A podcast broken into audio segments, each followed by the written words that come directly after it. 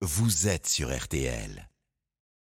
Tour de France 2023 Sur RTL. Un jour de repos sur le Tour de France à Saint-Gervais dans moins d'une demi-heure. Le club Jalabert avec le patron de la Grande Boucle, Christian Prudhomme. Et après deux semaines éprouvantes, certains coureurs n'ont pas caché ces derniers jours leur fatigue. Bonsoir Hortense Crépin.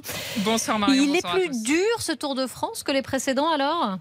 Disons plutôt qu'il a commencé très fort, aucun répit depuis le, le grand départ au Pays Basque, puis une arrivée rapide dans les Pyrénées dès la cinquième étape, un rythme que Thibaut Pinot n'avait jamais connu en huit Tours de France. On a un Tour de France une, de première semaine qui pour la première fois pour moi était euh, on va dire assez calme au niveau de la nervosité du peloton donc ça montrait déjà que des positions étaient faites et puis qu'il y avait déjà, déjà de la fatigue dès les premiers jours mais c'est sûr que ça roule très vite hein. Euh, quand on voit le duel qu'il y a euh, au sommet les deux équipes qui se tirent la bourre euh, ça met de la course et ça met du rythme ouais.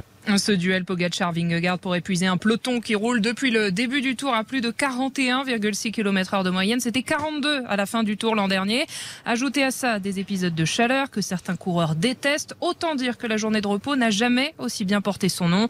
Brian Cocard de l'équipe Cofidis. Tous les ans, on dit que c'est plus dur. Mais c'est parce que oui, on est fatigué à ce moment-là, donc j'ai pas trop de recul sur la chose. Mais non, bien évidemment, on est très fatigué. Les derniers jours ont été très difficiles. On est content d'être à cette journée de repos et, et voilà, on va faire le max pour être le plus frais possible demain et après-demain. Et pour les coureurs euh, qui n'ont pas d'ambition sur le contre-la-montre, l'étape de demain devrait permettre de récupérer encore un peu avant l'ascension redoutable du col de la Lose mercredi. La journée de repos bien méritée donc et toute l'équipe de RTL sur le tour à retrouver donc dans le club Jalabert à partir de 18h30. Et